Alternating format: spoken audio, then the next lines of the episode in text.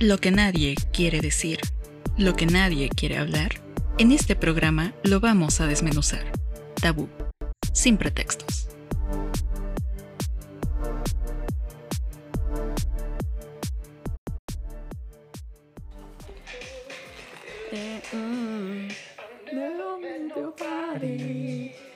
Like you. It's true, but they don't turn out on me the way you do. Ok, ya. Perdón, porque nos van a cobrar, amigos. Sí, lo sentimos. Es que tuvimos tarea y vimos varias cosas para este tema en específico. Pero antes, otra vez, bienvenidos. Nosotros somos Tabú. Aquí me presento, soy Kate y estoy con mis adorados y queridos compañeritos. ¿Qué tal? Hola a todos. Como siempre, encantado de tenerlos aquí. ¿Y eres? ¿Y eres, amigo? Ah, sí, soy es, el encantado de tenerlos aquí, alias Sebastián. El cuñe. El Cuñis, por supuesto, no el cambien. clásico desde el 1. Y bienvenidos, amigos. Yo soy Tabito Octa, ya saben. Aquí tengo que ponerme el nombre correcto. Soy Tabito y bienvenidos a otro nuevo programa. Este es un programa que está fuerte, está fuerte. Lo ansiábamos. Lo ansiábamos, la verdad, desde que empezó, desde que lo programamos, no hemos bajado la intensidad y la emoción. Sí, por eso escucharon ese inicio porque venimos bien prendidos con esa canción. Sí, la verdad, sí. Pero bueno, entonces, esta vez el tema es, queremos una... mm, Queremos una disculpa. Ya. Ay, amigos, tenemos mucho que platicar, ¿no? Sí, y más porque lo vemos con los recientes estrenos de películas y que nos gustaron, tenemos críticas, pero nos abrieron los ojos en algunas cosas. Ah, sí, tengo que decir, queremos, no es entre nosotros, es queremos. Como generaciones. Como generación, adolescencia. En, en Bueno, ya ni tan adolescentes. Ah, sí, ¿dijiste? Déjame, Ah. déjame vivir mi sueño de ser adolescente, amiga. Sí. Bueno, o sea, es, es- queremos una disculpa y vamos a hablar de muchas cosas. Primero que nada, vamos a meternos en el contexto. Vamos a hablar de tres películas. ¿Les gusta? Sí, tres películas que trajeron al ojo del huracán muchas situaciones. Sí, y vamos a empezar con la que tenemos la canción bien metida ahorita. Never met nobody. Perdón, ya. Like you. ¿Ven? ¿Ven? Ay, amigos, es que Sí, es que... ya somos Fort Townies, la neta. ya. Sí, la verdad. Ay, pero la nostalgia, la nostalgia de... Sí, te trae banda, muchas cosas. sí. Pero bueno, para quienes no la han visto, estamos hablando de Turning Red o Red, porque tenía, encontré que tenían los dos nombres. Sí. ¿Qué podemos hablar de ellos, amigos? A ver, ¿qué quiere- Ah. ¿en qué nos concentraremos a hablar de específicamente esa película? Hoy yo tengo demasiados temas y más porque me veo como un reflejo de lo que sucedió cuando inicié la pubertad. Ok, vamos a concentrarnos entonces. Empezamos por... ¿Les gustó la película? La verdad, a mí sí me gustó, muy nostálgica. Tengo una que otra cosa que dije, ay, Dios mío. O sea, sí, pero pasa, va a pasar, no pasará. Ok, Sebas. A mí me hizo preocuparme mucho por dó- dónde habrá quedado mi Tamagotchi. Mi Tamagotchi. Ay, amigo. Y a mí no me encantó, pero no lo odié. ¿Saben? Como... mm, es película dominguera para mí. Pero me gustó los temas que tocó. Sí, es que, es que los toma de una manera muy sutil, pero mira, algo que siempre eh, está pasando y va a pasar es el sé tú mismo. Ese es uno de los temas, o sea, que sobresalen y casi siempre lo vemos en las tres películas que estamos ah, y que vamos a tocar. Ese es como uno de los temas principales. Sí. Sí, siempre he apoyado esa idea. Empecemos por el sé tú mismo. Mm, que empecemos por dar un contexto para quien no la haya visto, que sería muy raro que no la hayan visto, amigos. Este podcast es escuchado por mucha gente que sí lo debió de haber escuchado solamente por la disculpa. Pero bueno, eh, habla de May, que tiene 13 años, desarrollada en el 2002. Y Canadiense asiática. es asiático, sí, asiático canadiense, podemos decir. Y es un panda rojo. Sí, se convierte. Es un panda rojo, amiga. No me vas a hacer cambiar de opinión. Es un panda rojo. Sí, bueno, esto debido a una maldición familiar. Bueno, que ni tan No maldición si lo ves. Es que no es maldición. O sea, Se lo manejan como maldición. bendición. Ajá, más bien Es, era que- es que en una realidad era una bendición. bendición. Ajá. Un regalo de los dioses. Regalo. Sí, sí, era un regalo. Mm, eh, eh. Bueno, es básicamente el contexto en general de dónde se desarrolla la película. En Canadá.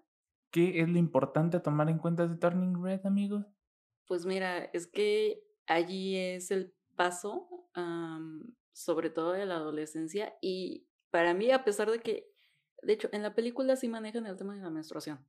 O sea, sí lo manejan muy sutil, pero de Creo alguna que es manera casi subliminal. Sí, pero no Sí. lo tocaron. no es que eso O parece, sea, es que la eso mamá parece. fue bastante clara Ajá. con la parte de las toallitas. Sí, Sí. pero no lo platicaron como tal. No. O sea, Agua, no dio agua. una clase a fondo. eso- de- No, no Por te eso. digo una clase a fondo, pero hablemos del contexto. Justamente por eso empecé con eso. El contexto.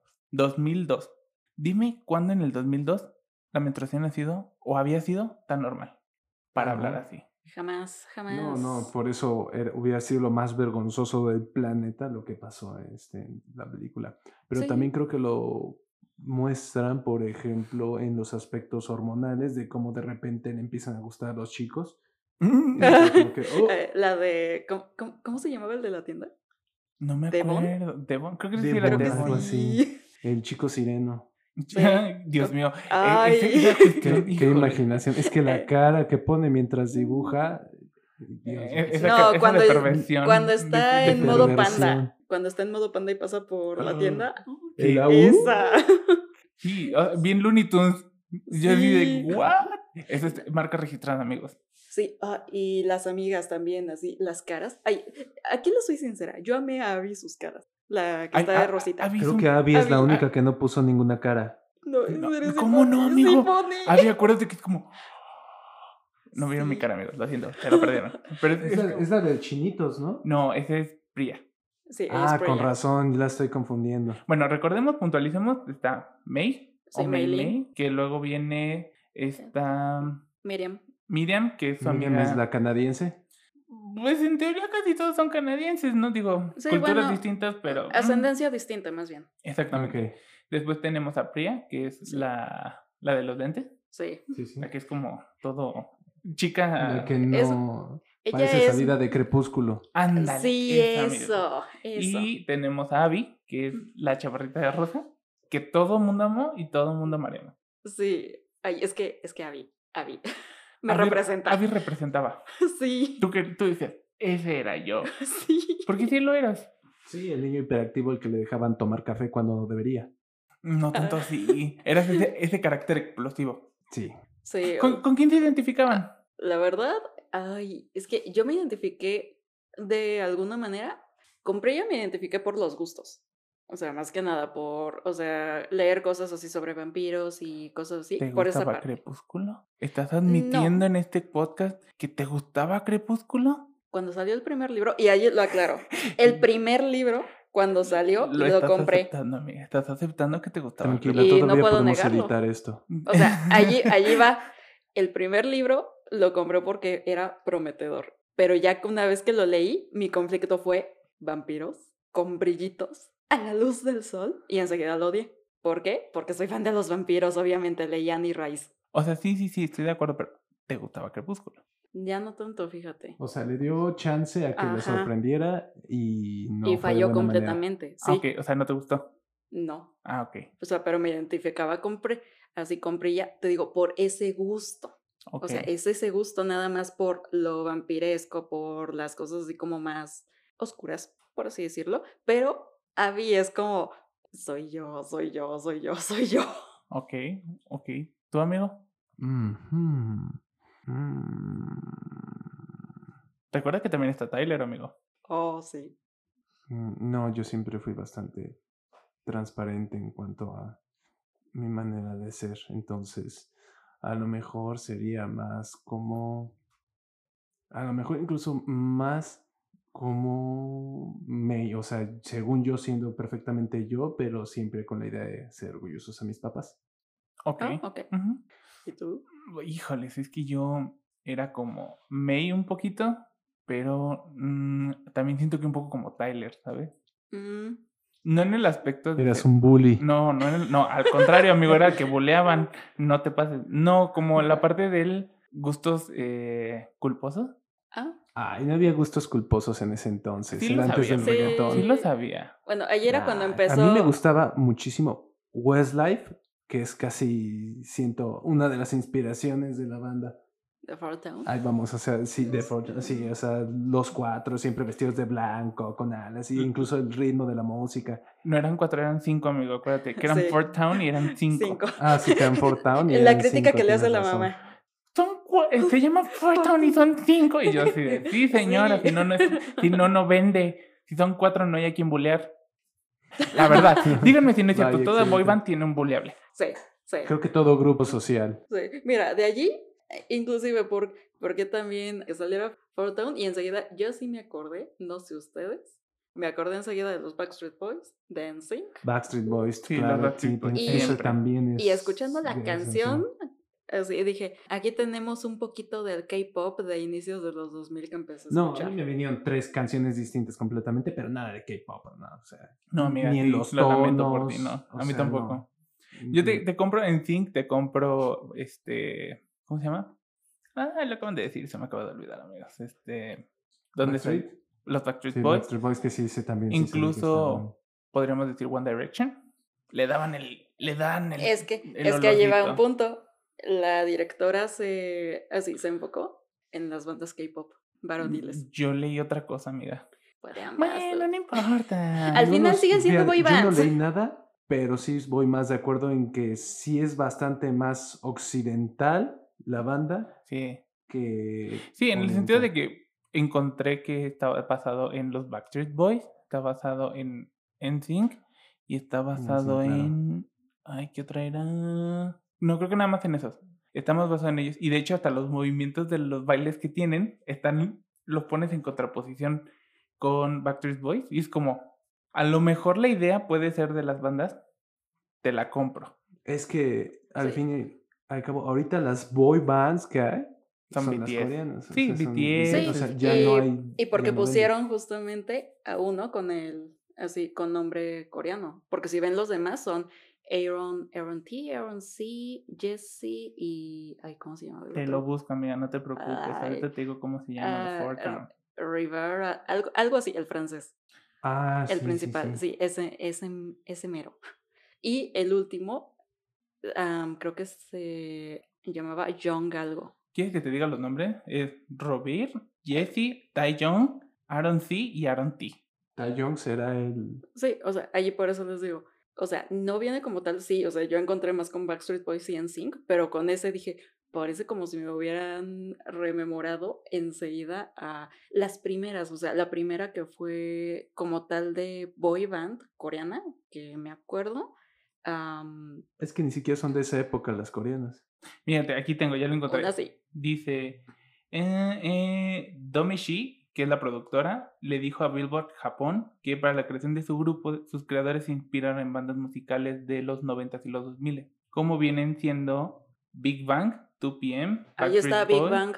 eh, Backstreet Ya. Boys, NSYNC, 90 98 Degrees, B2K, O-Town y B44. Sí, y allí sí Ah, está Big Bang, es coreana, así que no me pueden decir que no. No, sí, sí, sí. E- Es que sí dice que tiene de ambos lados, americano-asiático, porque al final de cuentas, por el contexto en el que se desarrolla la historia, sí tiene que ver algo de asiático, pero vuelvo a lo mismo, los 2000 no había mucha banda K-pop. No, por eso les di- sea, por eso les digo, la inspiración se ve y esa sí yo la identifiqué porque yo fui demasiado fan de Big Bang, pero o sea, yo las primeras bandas desde que salió fue NSYNC, Backstreet Boys. Fueron las primeritas. Claro, totalmente. Y bueno, no nos concentremos tanto en Fort- No somos tan Fortownies, amigos, por favor. Salgamos Sí, de ahí. Es que es la nostalgia, nostalgia de Enfoquémonos en el punto. A ver, ¿qué es lo importante? ¿Por qué decimos que queremos una disculpa? Porque en este caso es la familia con May, es la parte de su familia, su madre de querer que siempre sea perfecta y no darle tiempo para que viva su así su adolescencia, que tenga sus amistades, que siempre era tienes que hacer feliz a mamá, tienes que ser la niña perfecta de mamá. Es la presión social. Presión familiar. Presión familiar que tenemos todos. Tenemos, tendremos, seguiremos teniendo. Porque no vamos a decir que esto va a acabar. No, No. es que ahí es donde está el punto. debería acabar? O sea, ¿sería una mejor versión del mundo donde a tus padres les valga tres hectáreas de chorizo, donde estés, con quién andes o como seas? Es que no es lo mismo, amigo. hay niños así y, y salen igual con... Eso es lo complicado. ¿Dónde está el equilibrio? Es que el equilibrio sería que tus papás te apoyen.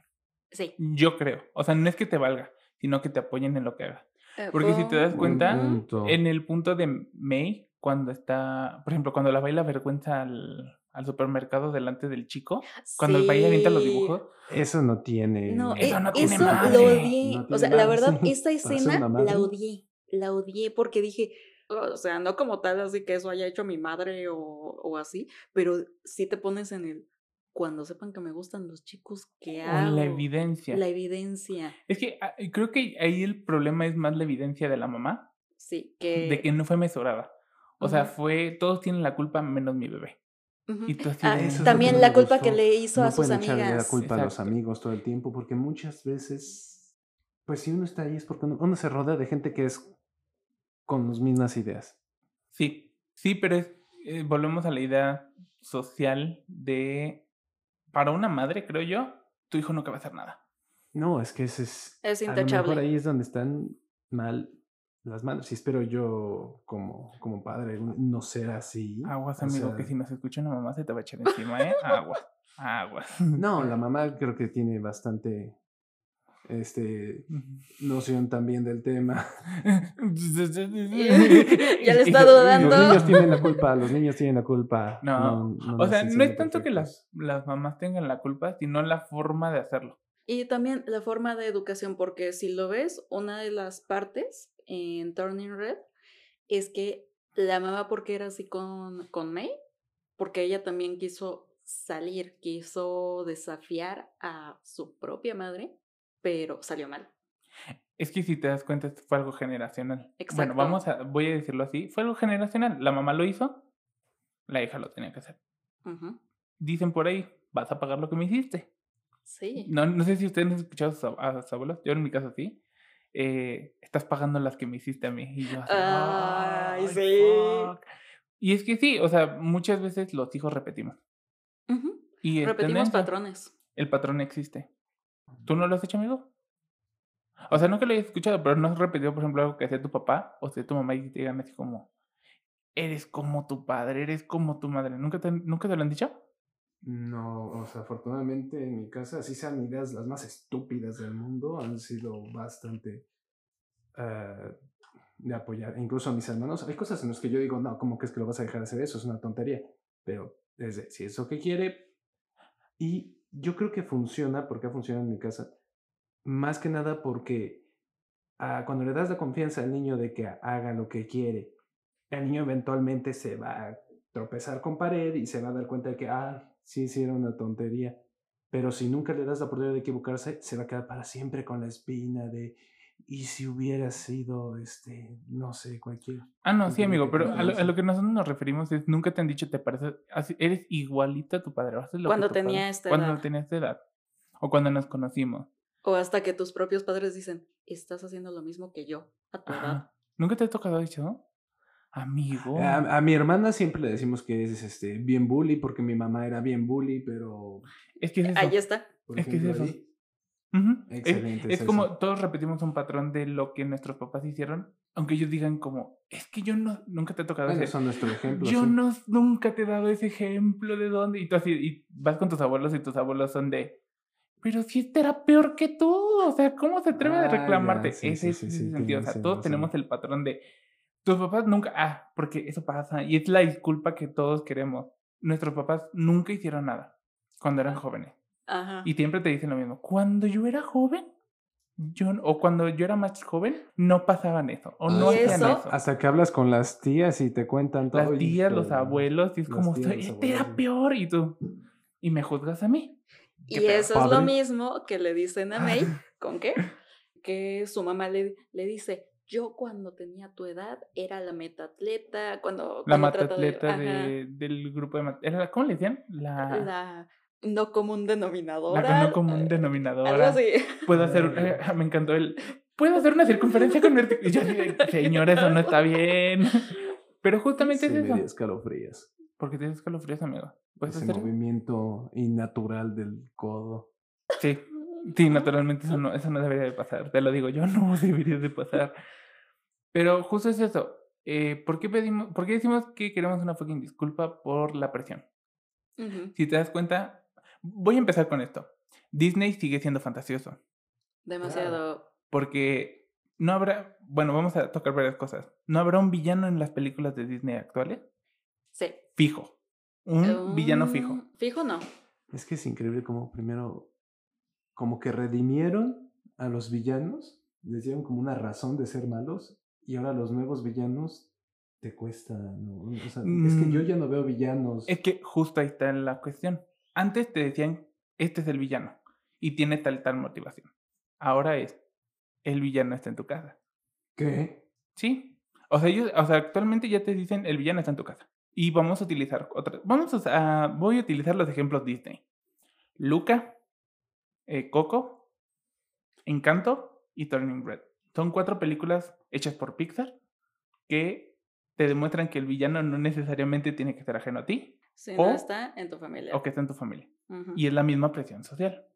Ah, Sí, es que, es que mira, o sea, vamos a poner, qué de hecho, cada película. pero tiene todo sentido del mundo. Vamos a ir película por película. Sí, acá en este caso de Turning Red, que es la principal que estamos tocando, eh, Por la que nos empezamos. sí.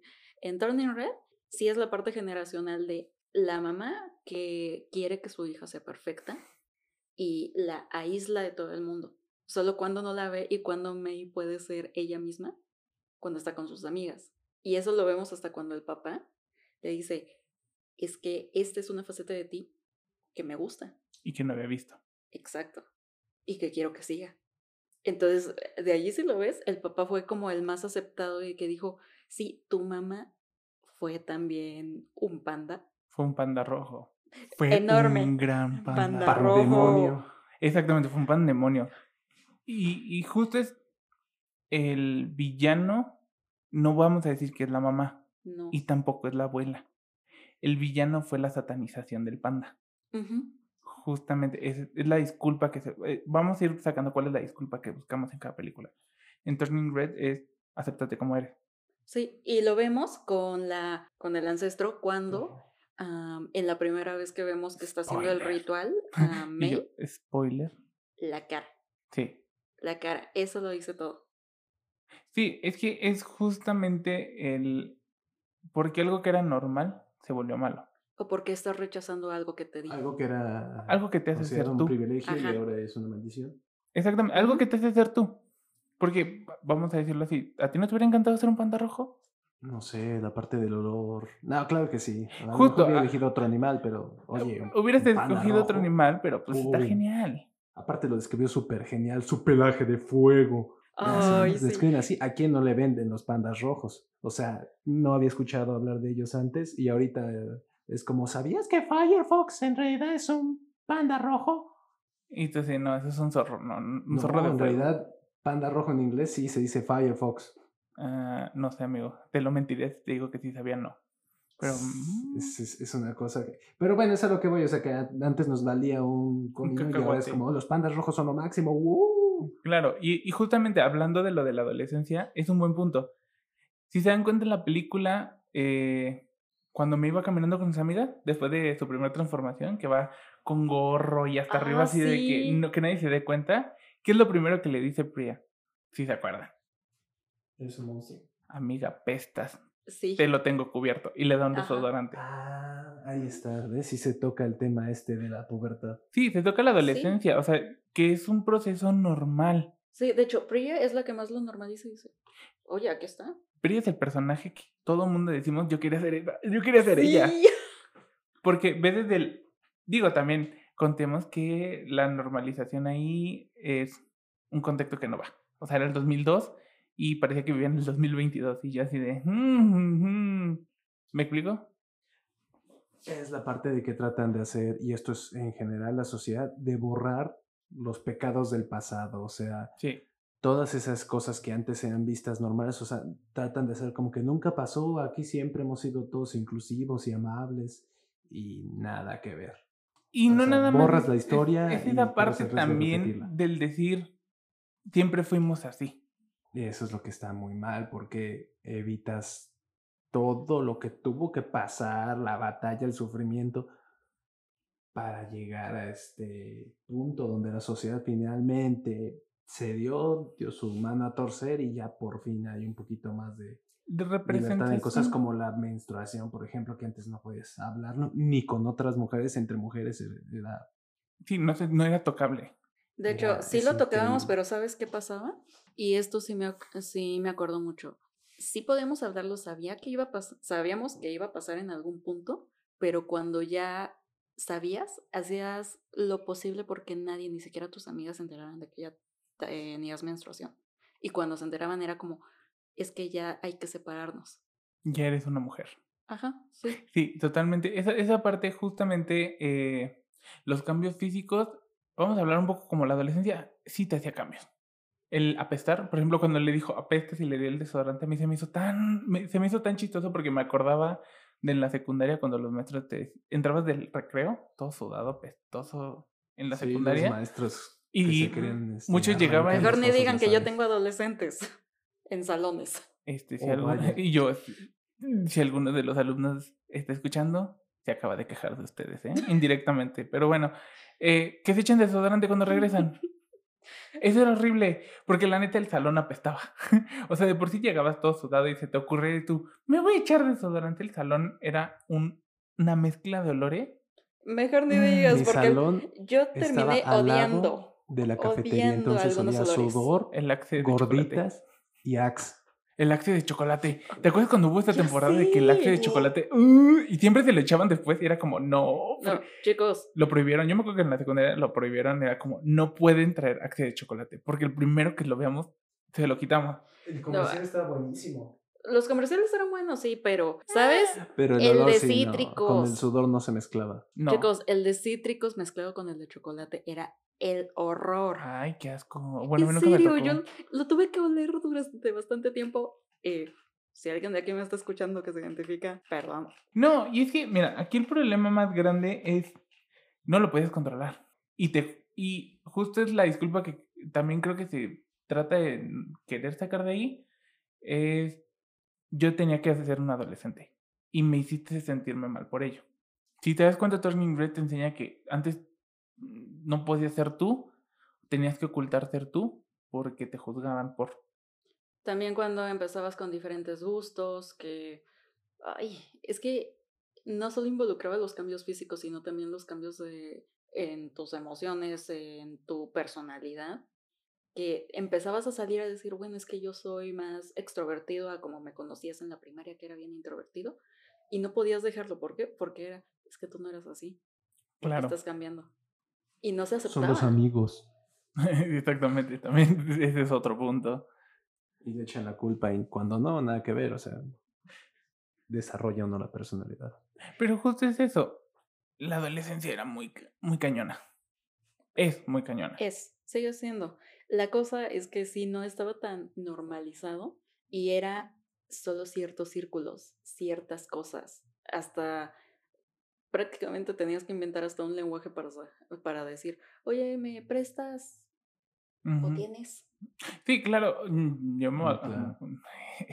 Qué bueno que no está aquí. Este... Me acuerdo que en la secundaria... Esto pasó una vez. Esto es una anécdota.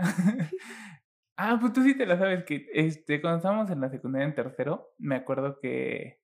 eh, Oh, interesante. este, estábamos en clase, me acuerdo perfecto. Y agarré y me hace, "¡Ah! no manches. Y yo, ¿qué? Me acabo, así, puntual. Me acabo de, "¿Eh? ¿qué?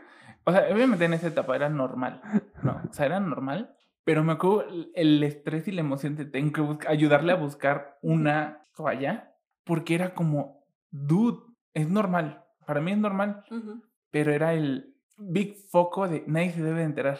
Y hazlo muy por debajo del agua. Nadie debe de escuchar que pasó esto.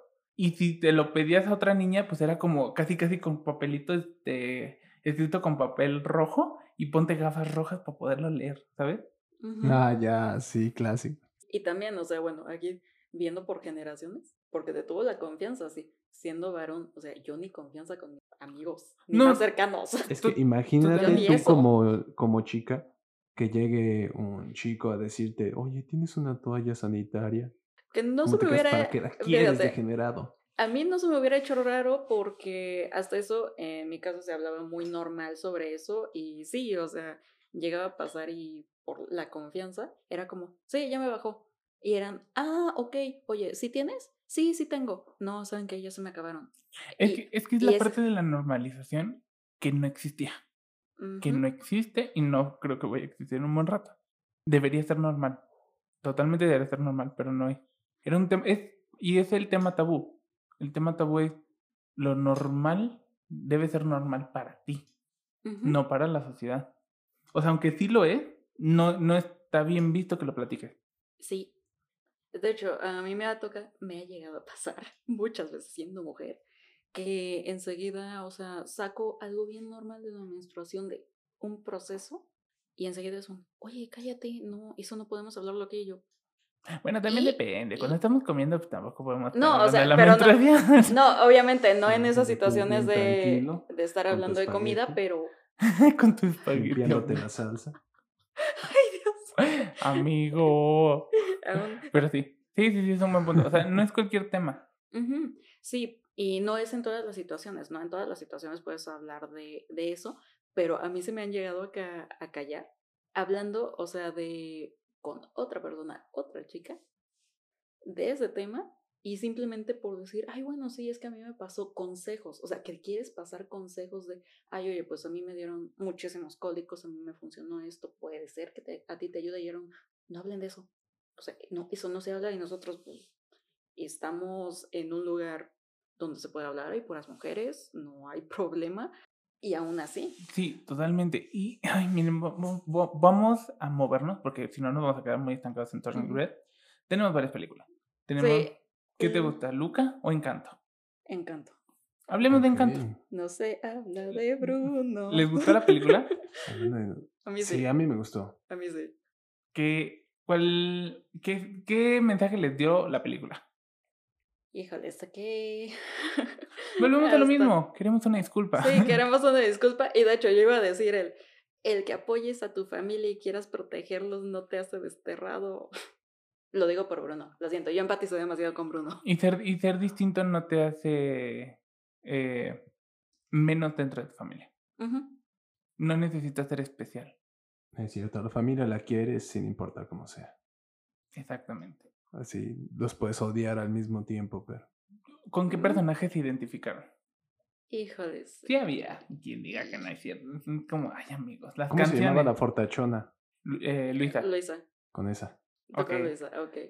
¿tú qué? Yo la verdad me identifiqué muchísimo con Bruno y Ajá. con Mirabel. Ok.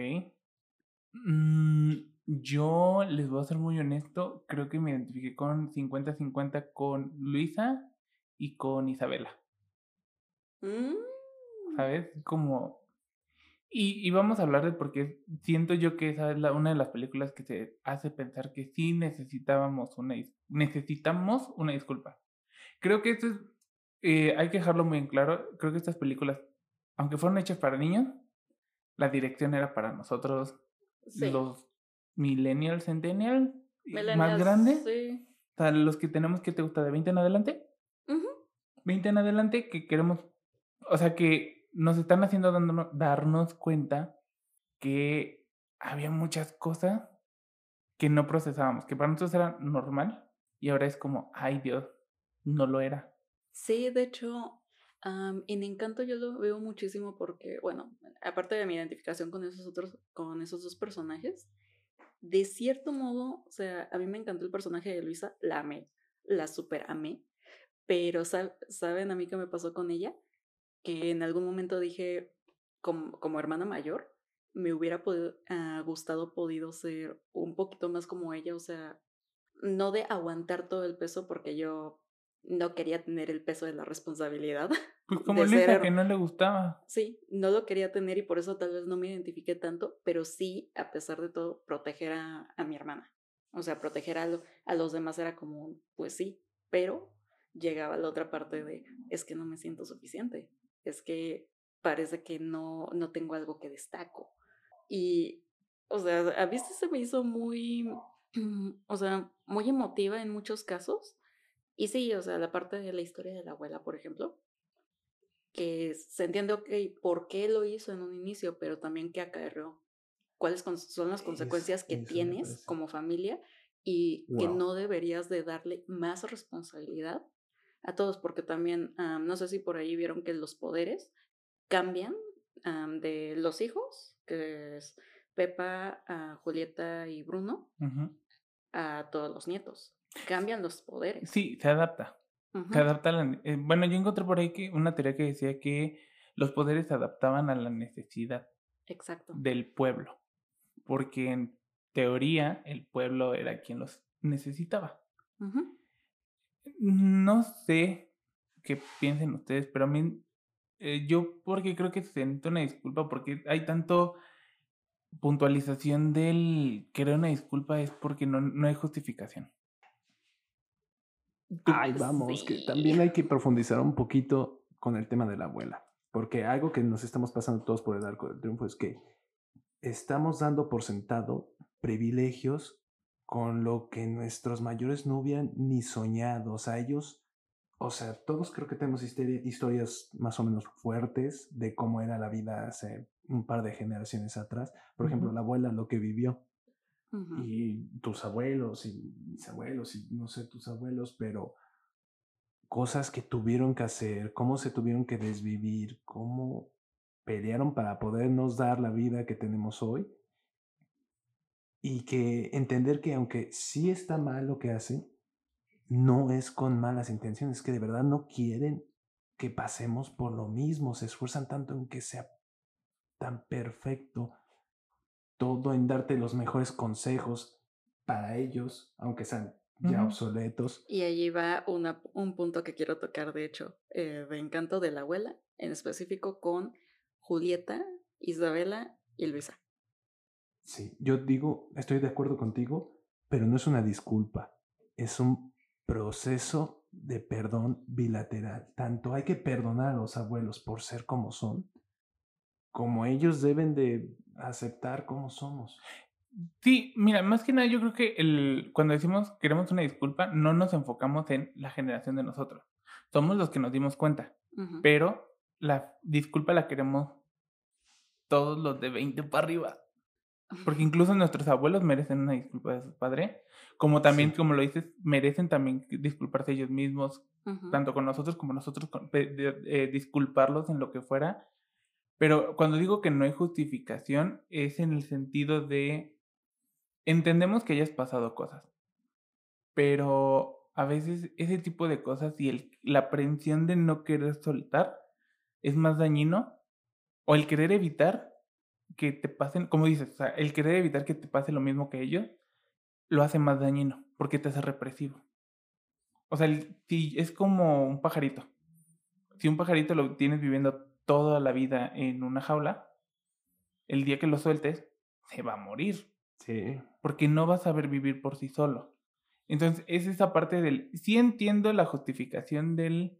Eh, no quieren que lo vivas tú, pero la represión es tóxica, no, no justifica, ¿sabes? Entiendo, pero no justifica. sí, y de hecho por eso les digo que quería retomar porque al final, en Encanto, la abuela pone el mayor peso sobre Julieta porque es la mayor, o sea, es la hermana mayor y ella tiene el don de curar con la comida. ¿Pero que no los tres son de la misma edad? Trellizos, pero sí hay naciendo en diferente o sea, sí, amiga, yo, yo lo sé, pero mm, no queda muy específico. Bueno, o sea, sí, digamos. Sí, de hecho, ya en, Twitter. responsabilidad fue la nieta mayor. Ajá, exactamente. Justo, yo también me quería enfocar en eso. Es que, es que justamente ahí, ahí les digo, el, o sea, ya quien produjo la de Encanto, así en la historia, le preguntaron, bueno, ¿quién es primero de los trillizos? Y dijeron, sí, de hecho, Julieta es la mayor, Pepa es la de en medio y Bruno es el más chico. Y por eso no se habla de Bruno no es porque necesariamente hubiera sido malo, sino que a él al ser el menor, o sea, tenía una forma diferente de entender y sus poderes era el poder ver sucesos futuros no como tal para prevenirlo, sino para saber, o sea, cómo puedes encontrar un mejor camino. Era como un guía, pero también por eso el que en la película dijeran, pues ya no se habla de él, nadie habla de él, era porque de alguna manera dolía más y, y duele cuando los hijos se van. Pero él era el que más entendía a todos sus sobrinos. Sí, sí, y creo que lo que es también factible dentro de la película es que todos eran útiles sin sus poderes, Exacto. a, a mi parecer. No necesitaban sus poderes. Sin embargo, la presión, justo lo que decíamos de la presión, eh, si se dan cuenta, Isabela, que es en teoría la nieta mayor, Sí, es la nieta mayor. la más querida, pero es la que tiene más presión. Porque tiene que cumplir con casarse primero. Que Sí, porque en ella la abuela Ah, puso sus expectativas de yo no pude tener la vida con tu, con tu abuelo, entonces quiero que tú vivas esa vida. que está feo. Está, está horrible. Bueno, yo digo, o sea, quererte obligar a casarte con alguien a quien no amas, que ni siquiera lo conoces. Vamos a entrar a ese típico de la sociedad antigua. No lo conocían y los andaban casando. Y sí, ponle tú, Mariano cierto. estaba enamorado de Isabela, pero ¿qué tan, en- ¿qué tan enamorado estaba? Mm, yo siento que era más por, o sea, la vista, o sea, porque ella era la que más destacaba, la que más estaba presente. El top hit, ¿no? El de la familia más sí. importante y todo. o Sí, o sea, la que daba la alegría, ah, voy a alegrar todo dándote flores. Además, Mariano era un señor. Mariano era un señor y Isabela era una chica de nuestra edad. Sí, O sea, tenía 21 años y Mariano creo que tiene 20, no, tenía como los 30 creo. No me acuerdo, no les voy a mentir, pero es más grande. Él era un señor. Y dices tú, la chica de 21 años se va a casar con un señor. Era lo común antes. sí. Era lo común antes, pero no está bien, porque No, ella no, claro se- que no lo, no. ni lo conocía. Vamos a empezar por ahí. Ah. No creo que se conocieran. No, y lo que dice, lo que le dice a Mirabel que si ven la rivalidad entre Mirabel y Isabela fue, pues, Luisa y yo tenemos más presión, ¿por qué? Porque tú no tuviste un poder, entonces te estoy culpando. Pero Mirabel también era de, pues, oye, pues, oye, es que tú eres la señorita perfecta, pero me tratas mal. Que no era justificación. No, Justamente, no, era es justificación. justificación, ni una ni de otra. Vuelvo a lo mismo, no hay justificaciones. Entendemos que existieron presiones, bla, bla, bla, bla, bla, pero no justifica las formas de tratar. Exacto. No, ahí también ya tienen conflicto porque mientras una era la joya de la familia, la otra era como la... Y, y, por ejemplo, yo encontré una teoría que casi, casi está 100% avalada, el nacimiento de Antonio. No sé si ustedes lo han Ah. pensado. En sí son seis nietos, Sí. pero en teoría solamente iban a ser cinco. Sí, a la presión que le pusieron a Pepa para que tuviera Antonio y ver si era ya, fue un problema con Mirabel o qué había pasado. Exactamente. Justamente eh, hay una teoría que dice que Antonio nace de la presión, justamente de la abuela, de decir, el encanto no se está acabando, el encanto no se está acabando. Entonces hay que demostrar que el encanto no se está acabando y Pepa va a tener otro hijo. Siendo que Pepa habrá tenido 45 años cuando tuvo a... De hecho, a- Sí, lo ves, hasta en la historia te dicen, ah, me habían pasado 50 años. Entonces sí, lo tuvo como a los 45. Sí, a los 45 y Antonio tiene 5 años, entonces está chiquitito y le exigió a ella tener otro hijo para comprobar que la familia está bien. No sé tú, pero a mí se me hace un tanto red flags andarlo viendo así como obligas a tus hijos a tener hijos para demostrar que tu familia está bien. Mm, no hay, es como la crítica, eh, realmente las películas que Disney, ahorita- bueno, las películas que estamos platicando ahorita son la crítica de la sociedad actual. Sí, y de hecho allí, am, obviamente no, cerran- no cerrando Encanto, pero am, ¿vieron la película de los Mitchell contra los robots? La mejor película que he Uy, visto. esa me encantó. Mucha suerte para los Oscar. Sí, amigos. Sí. Esperemos. Sí, sí, este programa. Hoy, son eh, eh, hoy. Este programa está saliendo después, amigos, pero lo grabamos el mismo día de los Oscars. Esperemos que les, esté que les vaya bien. Sí, No le tengo mucha fe, la verdad, porque Ah. siempre se las llevan. No, es que en el sentido de que siempre se las llevan las películas Disney. entonces sí. va a ser sea, lo es más algo seguro lo que le han criticado. Creo que solo una no se ha llevado. Y fue una que sí sacó una muy, muy mala. Mm, Sí, sí, pero Sí. volvemos a lo mismo. Es crítica a la sociedad. ¿Y qué sociedad tenemos? ujú. Mejor que la Actualmente. anterior. sí. Actualmente es Sí. algo que debo realmente Ya claro, estoy sorprendido con mucha gente está con que es que estamos peor que nunca y esto es horrible. Peor que cuando Eh, hace bueno, 10 chicos, años, hace 20, la- el oscurantismo. Me encanta ya poder este, hablar pues libremente de lo que piense. Este podcast no existiría si no fuera por la evolución de la sociedad. Exactamente, entonces es, un, es una gran época, socialmente es la mejor que hemos tenido. Nos falta un universo para realmente ser algo ideal, Sí, sin duda, pero me gusta que ya se pueda hablar de eso. Antes no podías criticar a la sociedad. Es como, ¿por qué piensas que vas a estar y por esos son en los sociedad? últimos años. Esos son en Es los muy, últimos muy, años. muy reciente, entonces es algo que realmente me agrada estar en esta época. Sí, y bueno, ahora sí, volviendo a por qué saqué a los Mitchell. En los Mitchell también viene esa disculpa con, en este caso es con el papá, porque ahorita hemos hablado con la parte femenina de la abuela, la mamá con Encanto y Turning Red, pero en los Mitchell es con la parte de los padres, de ya no soy tu niña pequeña, ya no soy Ah. tu, mm, tu bebé y me tienes, o sea, que dejar ir. Tienes que saber que yo ya tengo planes, que yo quiero algo y que necesito ese espacio de mi familia. La crisis del papá de cuando deja de ser el héroe, Nido ¿no? vacío. el nido vacío. No, todavía ni siquiera es el nido vacío. to- No, no es ni, ni siquiera es un tema que se toque todavía en la película, el nido vacío. Nadie se está yendo. Bueno, se está yendo a la universidad, pero no sé si sea todavía como cuando se independiza y se va. Creo que es más de la parte de cuando deja uno de ver a los papás como el ente perfecto y omnipotente que nadie es. O sea, hacen lo mejor.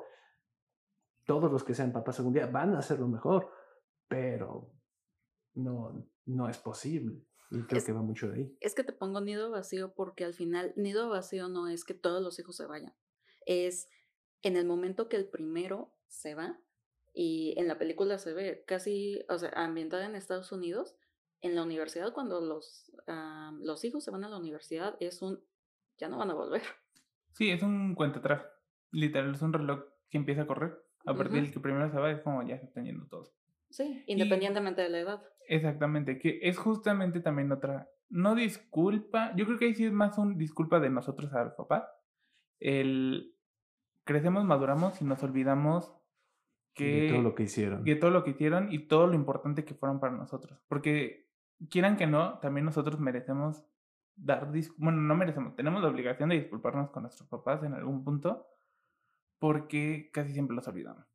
Fueron los que nos crearon, nos hicieron, nos enseñaron y cuando crecemos eh, hay quienes se vuelven, eh, digámoslo, poco, poco buena persona, no sé cómo decirlo, o sea, te vuelves ingrato. Bueno, es que Es que ya le empiezas es a dar espacio a tus cosas, a decir, bueno, es, que ya tengo mi vida, ya tengo la hora a la que quiero salir, ya no tengo que responder a nadie, ya es solo yo con mi vida, con si tengo pareja, si tengo, así, tenga lo que tenga, ya soy yo. Y entonces es como esa idea que se tiene de una vez que sales de casa, pues ya tus padres es un, ay, pues te voy a visitar cuando puedo, pero también nosotros lo que llegamos a, a hacer es nos vamos y no tenemos ese sentido de, bueno, voy a llamarle a mi padre de vez en cuando, no, no es que sea siempre diario, pero de vez en cuando, ¿para qué? Para saber cómo están, o sea, para procurar. de la familia, O sea, es esa parte de como un poco de crítica en esa parte de los Mitchell, porque nos muestran, sí, esa separación, pero también ese, esa parte tanto de los padres como de ella, de, pues oye, yo, yo ya me quiero ir, pero no me estás apoyando. Y él, sí quiero que te vayas, pero no quiero que renuncies a tus sueños y quiero que tengas algo estable, quiero que sea algo que te dé para que tú vivas y no vivas de sueños, que también es otro punto que se tiene actualmente en sociedad, que no se deja tener los sueños a los hijos. Ya más que antes, sin duda. O sea, ya ves que hoy en día hay incluso carrera de memes o carrera de, este, ¿cómo se llaman estos? eSports. Y Ah, sí, sí, existen sí, esas carreras totalmente, es porque hay sí. papás dispuestos a financiarlas. Pero es todo un tema eso, ¿no? La parte de en qué punto realmente debe ser, eh, ah, ¿cómo cambia? Porque después tú, cuando tú sales y ya empiezas, por ejemplo, cuando uno literalmente ya se va, es independiente, se case, lo que sea, o no se case, completamente respetable, vean el tema de soltería. Este, es un rol distinto. Uno no puede tampoco estar en el rol de hijo. No hay que irnos a los extremos. Como no puede uno seguir siendo el hijo, ya que sabe por qué no es sano, o sea, uno realmente, como dices, debe de vivir y desarrollar sus propias experiencias, como tampoco uno debe ser ingrato, como dices, David, o sea, no es posible, o sea, pues es seguirlos, este, pues apapachando y todo, queriendo. Yo creo que es ya una etapa a lo mejor donde uno debería disfrutar nada más de lo bonito. O sea, los papás no deberían interferir ya en las decisiones del niño después de, después de que ya no sea niño. O sea, una vez que salía, o sea, a lo mucho una opinión, pero no tipo lo que vimos en Encanto, o sea, que la abuela, o sea, están todos los hijos ahí ya grandotes y la abuela sigue diciendo, mi hijito, tú vas a tener o no vas a tener hijos. Que allí tengo que apuntar a algo en Encanto. Admiro demasiado a los esposos de Pepa y de Julieta. Es que mira, te voy a decir algo. Eh, bueno, vamos a salirnos un poquito del tema principal, pero si se dan cuenta, Pixar está tomando mucho las riendas de sacar películas de crítica social. Y si se dan cuenta, eh, mal que bien, es una crítica al matriarcado dentro del patriarcado. El patriarcado existe, nadie lo va a negar. El, mundo se rige por hombre, no lo voy a negar, pero es la crítica a la educación o la enseñanza dentro de casa que, era que es en su mayoría regida por mamá, que es el matriarcado en casa.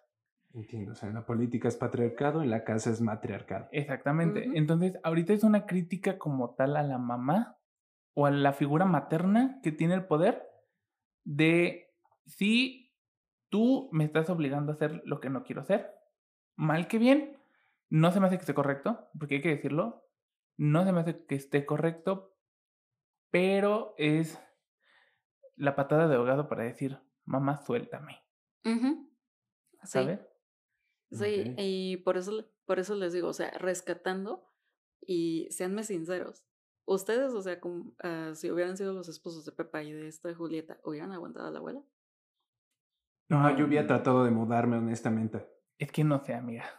Porque allí hay un punto, de hecho, cuando sucede lo de Mirabel, que se está apagando la, ah, la vela, que la abuela le empieza a reclamar a Julieta y a Agustín, el, pues es que no se puede acabar el encanto, no se puede, y él así no debieron de haber mostrado esto, la visión de Bruno, y se canceló lo de Isabela, Mariano no va a venir, o sea, como ella tratando de ocultar todo y que Agustín le dice, yo estaba pensando en mi hija, no en la familia, eh, en mi ah, hija. Es que si somos honestos, realmente es la crítica al matriarcado. Es lo que te digo, es la crítica al matriarcado en casa. Porque en sí, la abuela no le estaba reclamando a Agustín, le estaba reclamando a Julieta. Sí. Entonces, es esa parte donde, igual, lo mismo con Pepa, cuando le dice, Pepa, la nube. Mamá, eso estoy intentando controlar. Sí, no encuentro a Antonio. ¿Qué más quieres de mí? Exactamente, justo es ese punto de decir, es una crítica al matriarcado en casa, no porque esté mal. Ojo, vamos a ser muy claros, el matriarcado no es malo, solamente que están juzgando al matriarcado antiguo ya el nuevo está, es, tiene visiones muy distintas de la vida. Ya no es lo que yo diga lo vas a hacer. ¿Qué pasa lo mismo en Coco? Con la tatarabuela. Exactamente. Híjoles, ¿sabes qué? También qué es lo peligroso? ¿Qué pasa cuando le das toda la libertad al niño? Ahorita que hablas del el nuevo matriarcado, ¿qué está pasando con las familias en, en Estados Unidos y ya incluso aquí en México? O sea, ya es el hijo hijorcado porque ya golpean a las mamás, ya dicen me vas a comprar esto, voy a hacer esto. Los apoyan absolutamente todo. Es que allí viene el punto, quieres compensar. Tienes que, es que, mira, todo es cíclico, todo tiene que pasar. Eh, vamos a volver a... Es un ciclo de alguien tiene el poder. ¿Han escuchado la canción de Sabrina Carpenter que se llama Dumb? No. ¿No? Bueno, esa canción básicamente habla de eh, todo esto que es un ciclo. Todos somos que es lo que les decía hace rato. La parte de ser ingratos es porque olvidamos qué somos. Cuando uno se vuelve, cuando ahorita uno es hijo, en nuestro caso nosotros somos hijos, en algún punto podremos ser papá y en algún punto seremos abuelos. Se nos olvida que somos todo a la vez. Nos queremos decir, solo soy papá, pero es como todavía eres hijo. O ya soy abuelo, sí, pero también eres papá, además de ser abuelo. Y a lo mejor todavía puedes ser hijo. Que es la parte de, yo creo que esa es el, la disculpa más grande que debemos de tener. Perdóname generación de arriba y generación de abajo, que nada más me estoy concentrando en uno de mis tantos, este, de mis tantas posiciones, por así decirlo, pero que agarramos la que tiene más poder. No, se nos olvida que, por eso les digo, a veces se me hace que somos ingratos cuando somos hijos, porque olvidamos eh, dar gracias a quienes nos hicieron. Es algo muy importante. La gratitud es realmente, junto con el respeto, el único camino que podría recomendar a la felicidad. ¿Ustedes consideran que merecen una disculpa? No de sus padres, como sociedad. O sea, tú como generación, tú como generación, ¿crees que merecemos una disculpa? La verdad sí. Tú sí. ¿Tú, Sebas? Como generación, no como tú, tú, sino como generación en general. ¿Crees que merecemos una disculpa? Mm, con un pequeño asterisco de tampoco satanizar este, la idea que tienen, porque, insisto, contamos con privilegios que ellos no tenían ni por asomo. Creo que los tiempos, y el problema verdadero es que los tiempos están cambiando más rápido de lo que lo hace la sociedad. Porque anteriormente funcionaba lo que hacían, no lo dicen por molestar, es que era lo que funcionaba, pero los tiempos ya no son iguales, ya no funciona así, o sea, esas ideas ya no sirven. Y eh, a lo mejor es un tema que hasta a nosotros nos alcanza. Ahorita estamos diciendo libertad para todos y todo, y todas y todo, todo lo que sea, ¿no? Pero este, no pueden este, tampoco darle libertad a todo porque ahí está el problema con la sociedad actual ya en las partes avanzadas. Tampoco está funcionando ese esquema. Entonces, la disculpa sería sí en cuanto encontremos la manera correcta de hacer las cosas. Ok, sí, yo creo que sí merecen nuestras generaciones, sí merecen una disculpa por la presión, no porque realmente la merezcamos. O sea, también hay que decir, somos medio ingratos.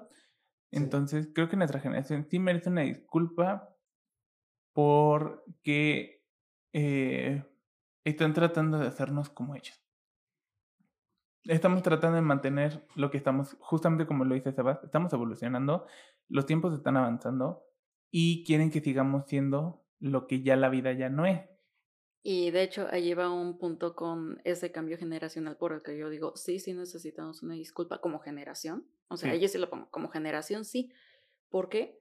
Porque de alguna manera, y no solo con, o sea, de otras generaciones a nosotros, nosotros a esas generaciones y a las nuevas, porque coincido con ustedes. Ya no es que estemos haciendo nosotros todo mal, sino que ya cambió tanto que las formas de antes ya no nos funcionan. A, mí consejos que me dan mi, así que me dieron mis abuelos, que me dan a veces mis padres, mis tíos, les digo, lo siento, pero ya no van conmigo. ¿Por qué? Porque ya estoy en otro rubro. porque yo ya no, así, ya no convivo con esa, con esa forma de pensamiento o simplemente porque yo elegí un tipo de plan de vida completamente diferente.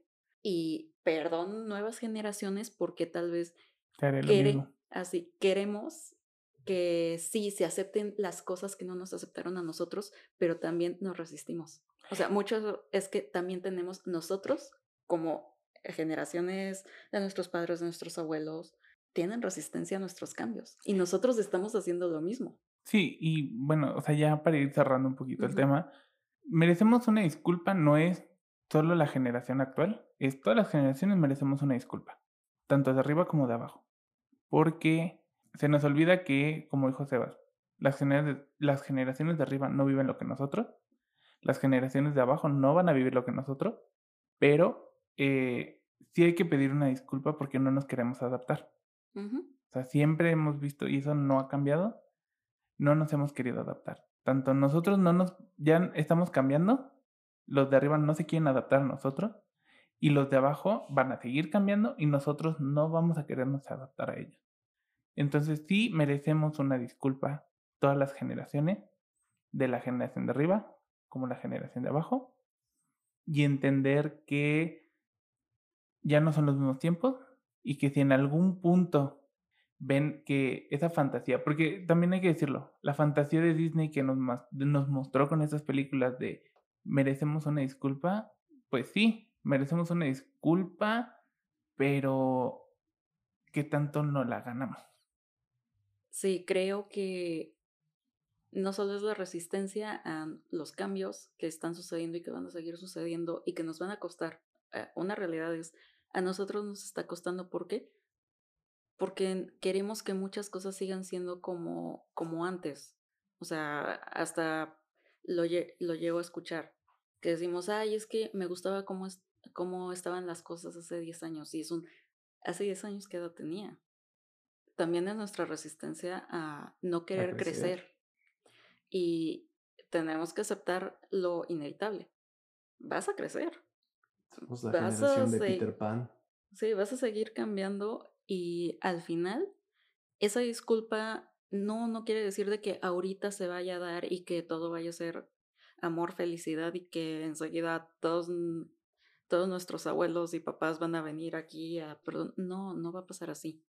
Simplemente tenemos que estar abiertos a que si ya, si ya se puede, o sea, y eso es un trabajo no solo interno, si, no interno contigo, sino también con tus vínculos familiares y, o sea, y con las generaciones, de qué va a pasar. Intentar en la medida de lo posible tolerarlo, comprenderlo y saber que va a llegar en algún punto, pero no va a ser ahorita. Y no hay que justificarlo. Mm. Habrán pasado lo que habrán pasado, pero no es justificación. Sí, y eso no tiene que repercutirte. Exactamente. ¿Tú, Sebas? Hay que ver qué podemos hacer como generación para evitar que se repita esto. O sea, tratar de ser más comprensivos, pero encontrar dónde está el, punto medio, porque, pues, si fuera tan sencillo, no sería un problema global. Exactamente. Bueno, entonces ya, qué lindas reflexiones nos dimos con este tema. Sí, eh, amigos entiendan que este no era el origen, no, no. iba a ser el fin, pero nos, nos, estamos dando cuenta que hay que cambiar. No solo para, no es que la sociedad tenga la culpa, sino también nosotros, que tanto nosotros merecemos una disculpa como ellos lo merecen, pero hay que trabajar en ello y sin caer en extremos. Exactamente, no hay que ser, no hay que ser extremistas. Los extremos generan tabús y eso nunca es bueno como sociedad. Critiquen la sociedad, sigan viendo películas Disney, solo de Pixar, por favor, porque ya nos dimos cuenta que Pixar nos está dando la crítica social. Sí, y intentemos ver qué más nos dan para no solo Disney, sino también otro tipo de producciones que nos puedan ayudar más. Y pues bueno, ahora sí, con esto nos despedimos. Muchísimas gracias si llegaron hasta aquí. y nosotros felices de estar presentes. Bueno, yo más que contenta de compartir opiniones y aquí y divertirme con ustedes, compañeritos preciosos, y con todos los que nos están escuchando. allí igual déjenos sus comentarios, qué opinan sobre los temas, les gustaron las películas o no, qué más vieron en ellas que a nosotros se nos pudo haber saltado, probablemente. Y bueno, nada más también para recordarles que nuestras redes sociales en Instagram nos encuentran como arroba el podcast y en Facebook también. A mí en cuenta personal me encuentran como arroba kturbar. Chavitos. A mí, Sebastián, me encuentran como arroba sebageluna. Y a mí, Octa, me encuentran como OctaHCP en Instagram. Muy bien. Entonces, bueno, nos vemos en la siguiente. Cuídense. Nos vemos. Rompan tabús.